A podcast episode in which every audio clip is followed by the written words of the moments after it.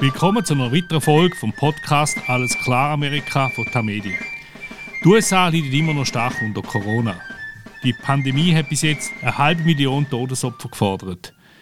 Das ist ein Viertel von allen Todesfällen weltweit und das, obwohl die USA nur 4% der Weltbevölkerung ausmachen.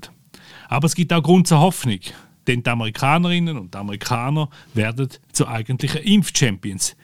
In gerade mal zwei Monaten ist die Impfrate von 0 auf 1,7 Millionen nur pro Tag. Das ist eine sehr äh, bemerkenswerte Zahl und die Tendenz ist weiterhin steigend. Die Frage ist jetzt, ist das alleine der Verdienst der neuen Regierung von Joe Biden? Ist unter Trump wirklich alles falsch gelaufen, können falsch laufen? Und was macht Donald Trump im Moment überhaupt?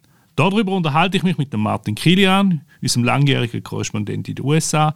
Er ist in Charlottesville, Virginia, und ich bin der Christoph Münger und leite das Rösser International von der Tamedia-Redaktion in Zürich. Guten Tag, Martin. Guten Tag, Christoph. Die Impfkampagne in den USA ist ja jetzt doch noch ziemlich in Schwung gekommen. Bald dürften zwei Millionen Dosen pro Tag verimpft werden. Nur Israel, Großbritannien und die Arabischen Emirate sind bisher erfolgreicher, was die Impferei betrifft. Weshalb klappt das jetzt so gut? Ja, ich glaube einfach, dass die Anlaufschwierigkeiten bei den Herstellern der Impfstoffe überwunden sind. Aber man muss auch sagen, dass das Engagement des Bundes, das natürlich unter Trump gefehlt hat, unter Biden jetzt wesentlich größer geworden ist. Es wird viel mehr koordiniert und das hat natürlich die Impfkampagne ganz schön nach vorne gebracht, hat mehr Schwung reingebracht. Man merkt auch, dass Washington nun eine sehr, sehr viel zentralere Rolle spielt neben den Einzelstaaten. Und ich glaube schon, dass ein Teil dieses Erfolgs nun tatsächlich auch Joe Biden anzurechnen ist. Bist du eigentlich persönlich schon geimpft? Ja, ja, ich bin schon geimpft worden. Ich habe die erste Dosis Moderna gekriegt. Und ähm, Gut überstanden. Das war eigentlich, ja, es war äh, eigentlich ganz gut, aber äh, dahin zu kommen war relativ chaotisch. Also ähm, es lief so, dass die Bundesregierung der Drogerie- und Apothekenkette CBS in Virginia 36.000 Dosen Moderna zur Verfügung gestellt hat. Und das war also nach dem Motto First Come, First Serve. Wer zuerst kommt, hat Glück gehabt. Und äh, am vorigen Dienstag war das dann so, dass die Webseite dieser Drogerie- und Apothekenkette irgendwann nachts freigeschaltet werden sollte. Und die ersten, die sich gemeldet haben, äh, in 36 äh, Orten in Virginia, konnten dann das Impfdosis erhalten. Und äh, ich wusste natürlich nicht, wann die, Webseite von denen freigeschaltet wird. Ich bin also bis äh, nach Mitternacht aufgeblieben, bin dann um 1 Uhr aufgestanden, um 2, um 3, um 4, um 5. Tönt um sehr erholsam, ja. genau, und um 7, eine Minute nach 7 ist die Webseite freigeschaltet worden. Aber ich habe natürlich keinen Termin in Charlottesville, wo wir leben, gekriegt, sondern äh, ich habe einen Termin in äh, Martinsville gekriegt, das sind 200 Kilometer südlich von Charlottesville. Und Sylvia, meine Partnerin, hat einen Termin in Rocky Mount gekriegt, das sind auch 220 Kilometer südlich von Charlottesville und sie hatte einen am Montag, ich einen am Dienstag. Wir sind also dann am Montag nach Rocky Mount gefahren. Sie hat sich impfen lassen. Wir übernachteten im Hotel dort unten. Am nächsten Tag ging es weiter nach Martinsville und dann sind wir zurückgefahren, nachdem ich meinen Shot gekriegt habe. Und das Ganze wiederholt sich jetzt nochmal in drei Wochen ziemlich aufwendig, die ganze Geschichte. Aber es ist in dem Fall, ja. ist in dem Fall äh, altersunabhängig gewesen. Also äh, ist einfach First Come, First Serve.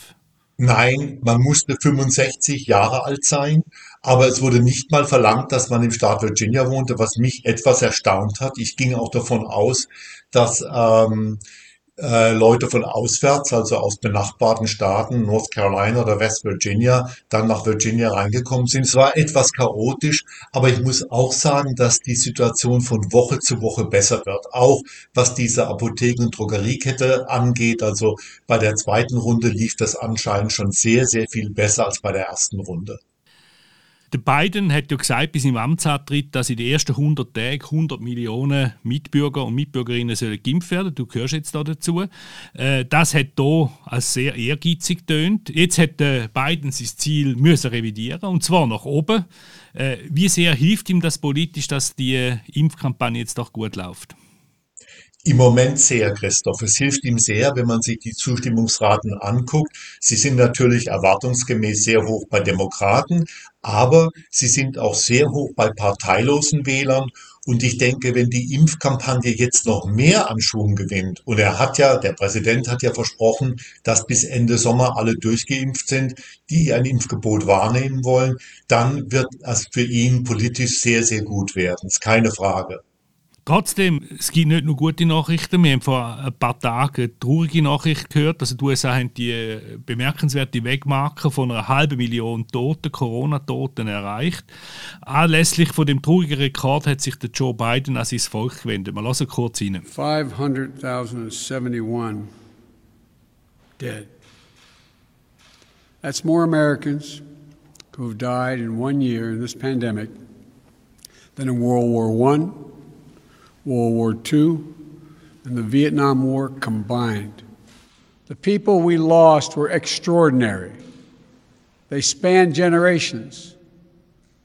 Born in America, immigrated to America. But just like that, so many of them took their final breath alone in America.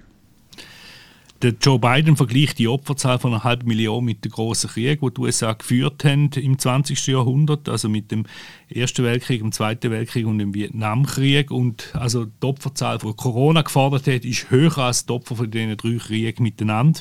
Dann sagt er weiter, dass das sehr äh, spezielle, extraordinäre Leute sind, die da gestorben sind und sie sagen eben, und das ist besonders traurig, allein gestorben aufgrund von dieser Pandemie.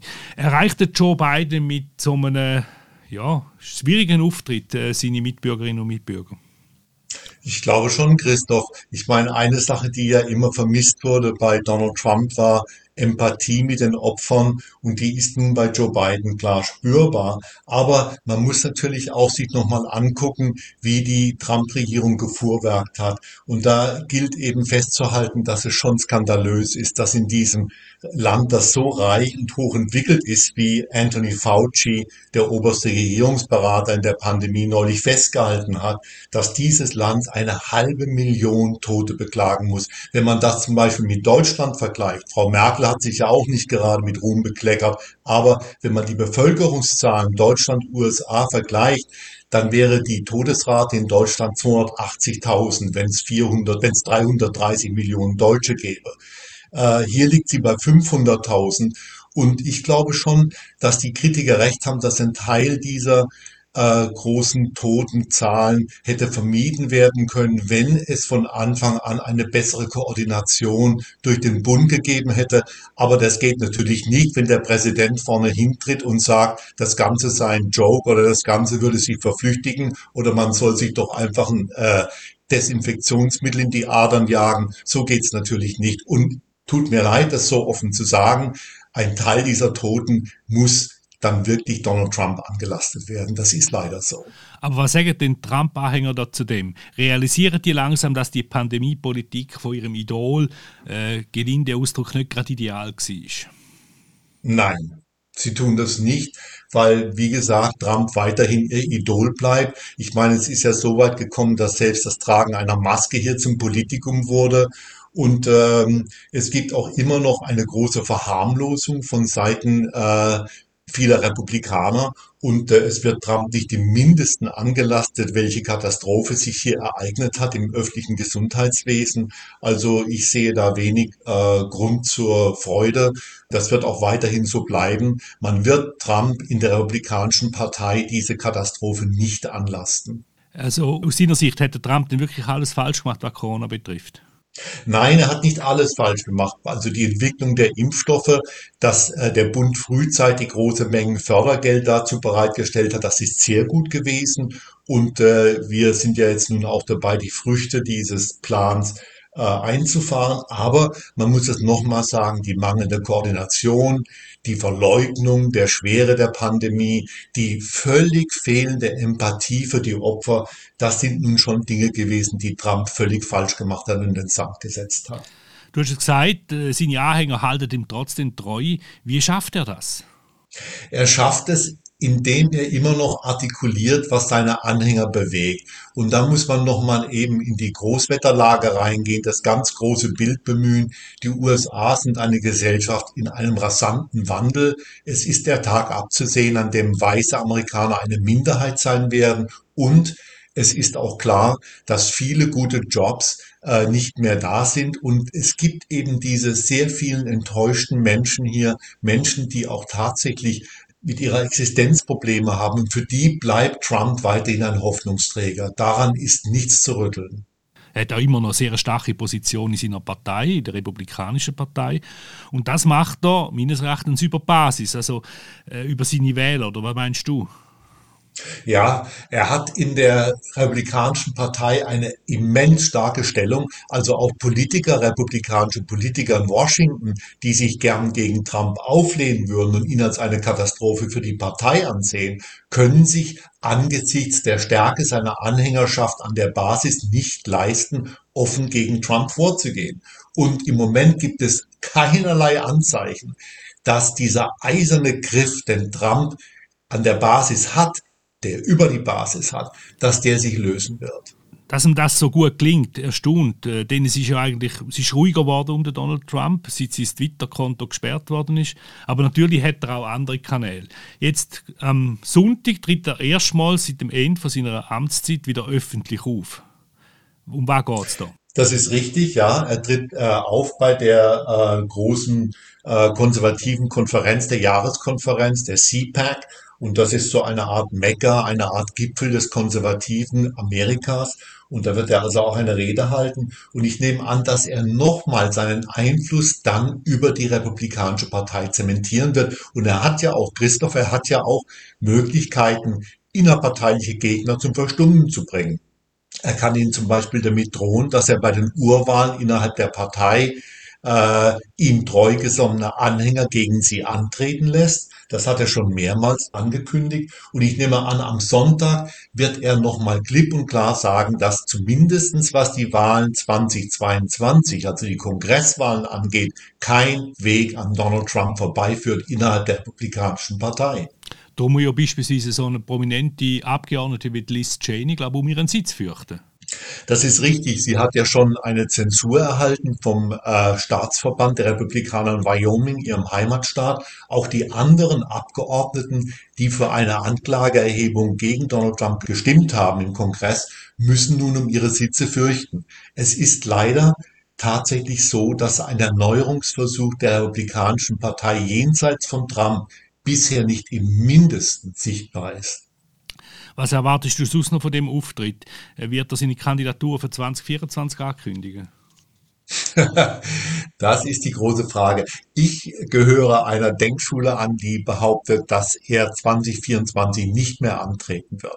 Ich glaube aber auch, dass wer immer der republikanische Präsidentschaftskandidat 2024 sein wird, vorher den Ring von Donald Trump wird küssen müssen. Oder die Füße oder die Hände whatever. Aber es wird 2024 bei den republikanischen Vorwahlen, wenn der Präsidentschaftskandidat der Partei bestimmt wird, kein Weg an Donald Trump vorbeiführen. Ich sage leider, weil, wie gesagt, die Partei braucht einen Erneuerungsprozess. Das konservative Lager in den USA braucht insgesamt einen Erneuerungsprozess. Wie ich schon mehrmals sagte, wir brauchen eine starke Mitte-Rechtspartei in diesem Land. Die gegenwärtige Republikanische Partei kann das nicht sein.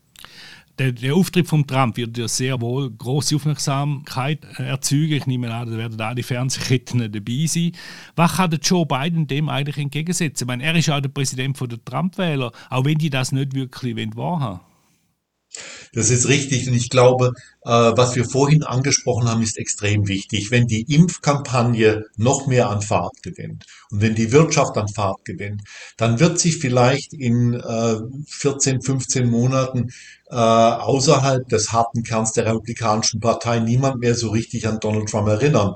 Man darf auch nicht vergessen, dass es natürlich extreme Ermüdungserscheinungen an dem täglichen Trump-Zirkus gegeben hat und Joe Biden profitiert davon, weil er einfach ein ruhiger, sachlicher äh, und dennoch empathischer Mensch ist. Und ich denke, dass er genau das äh, Donald Trump entgegensetzen kann. Jedenfalls läuft es für ihn nicht schlecht, das zeigen, wie gesagt, auch die Umfragen. Und auch sein Kabinett hat er bis jetzt eigentlich durch den Senat durchgebracht. Äh, nur mit über dem das Problem, das ist mit der Nira Tandine, wo das Office of Management und Budget äh, soll äh, anführen. Zuerst, was ist das für ein Posten? Ist ein ganz wichtiger Posten, Christoph. Also das ist quasi so die zentrale Schaltstelle für die Verteilung von Geldern, für die Erstellung des Budgets. Ist also eine absolute Machtposition. Ich würde sie innerhalb der Regierungshierarchie unter die Top 5 einordnen. Deshalb ist der Widerstand gegen Nera Tanden äh, besonders bemerkenswert. Aber sie ist eine sehr aussagestarke Frau und sie hat auf Twitter sehr viele Politiker, auch Demokraten, angemacht. Und das wird ihr nun vorgeworfen. Ich halte das zum Teil für sexistisch. Ganz einfach, wenn man sich äh, vor Augen hält, was Donald Trump auf Twitter alles abgesondert hat und was viele Republikaner und auch andere Demokraten auf Twitter absondern, dann ist das lächerlich, dass man also dieser Frau in dieses Amt vermehren möchte. Das klingt für mich ein bisschen danach, ah, hier ist eine besonders aufmüpfige Frau, die stellen wir kalt. Also ich finde das äh, völlig displatziert, aber sie wird um ihren Posten kämpfen müssen. Und der Posten ist natürlich auch, weil er dazu beitragen kann, dass die Konjunktur noch besser in Schwung kommt. Und ich denke, wenn die Dinge gut laufen werden für Joe Biden, werden wir dieses Jahr hier ein Wachstum von fünf Prozent plus erreichen, mehr als Donald Trump jemals hatte. In keinem, Land, keinem Jahr hatte er fünf Prozent erreicht, obwohl er das dauernd angekündigt hat. Biden könnte das erreichen und das wäre natürlich die beste Versicherung der Demokraten für einen möglichen Wahlerfolg 2022 bei den Senats- und äh, Kongresswahlen. Und ich denke, dass es daraus vielleicht, darauf vielleicht hinauslaufen könnte. Also mit anderen Worten, es ist das eigentlich ein Vaterscheinungs- und vorgeschobenes Problem und nicht ein wirkliches. Würde ich sagen, ja. Ich meine, dass, dass äh, Nera Tanden eine spitze Zunge hat, ist richtig. Aber meine Güte, wenn ich mir die Zahl der männlichen Politiker angucke, die in Washington eine spitze Zunge haben, äh, da kann man mit dem Zählen gar nicht mehr aufhören. Ich würde mal ganz krass behaupten, wenn das ein Mann wäre, würde dieses Argument nicht stechen. Also wenn ein Mann nun äh, x Politiker beleidigt hätte via Twitter, würde man ihm das nicht vor die Tür legen. Äh, aber bei dieser Frau wird es eben so gemacht. Ich hoffe, dass sie durchkommt. Ich halte sie für sehr fähig, aber es steht wirklich auf der Kippe und es könnte sein, dass sie vielleicht auch ein Bauernopfer wird. Ähm, der Widerstand kommt ja nicht nur aus der Republikanischen Partei. Es gibt mindestens einen demokratischen Senator, Joe Manchin aus West Virginia, der gegen sie votieren möchte. Und das hieße, da die Demokraten nur 50 Stimmen haben, dass äh, Nera Tanden nur 49 bekäme und damit wäre sie weg vom Fenster. Martin, danke vielmals. Wir haben wieder viel besprochen, aber sind natürlich noch lange nicht fertig. Bis zum nächsten Mal. Das ist eine weitere Folge von Alles klar Amerika, einem Tamedia Podcast der USA. Danke vielmals für Ihre Aufmerksamkeit. Nachlesen kann man den Podcast auf den Websites von Tagesanzeiger, Batz, der Bund, Berner Zeitung und allen anderen Tamedia-Titeln. Am Mikrofon in Charlottesville, Virginia, ist der Martin Kilian, hier in Zürich der Christoph Münger. Bis zum nächsten Mal, hier Zoom.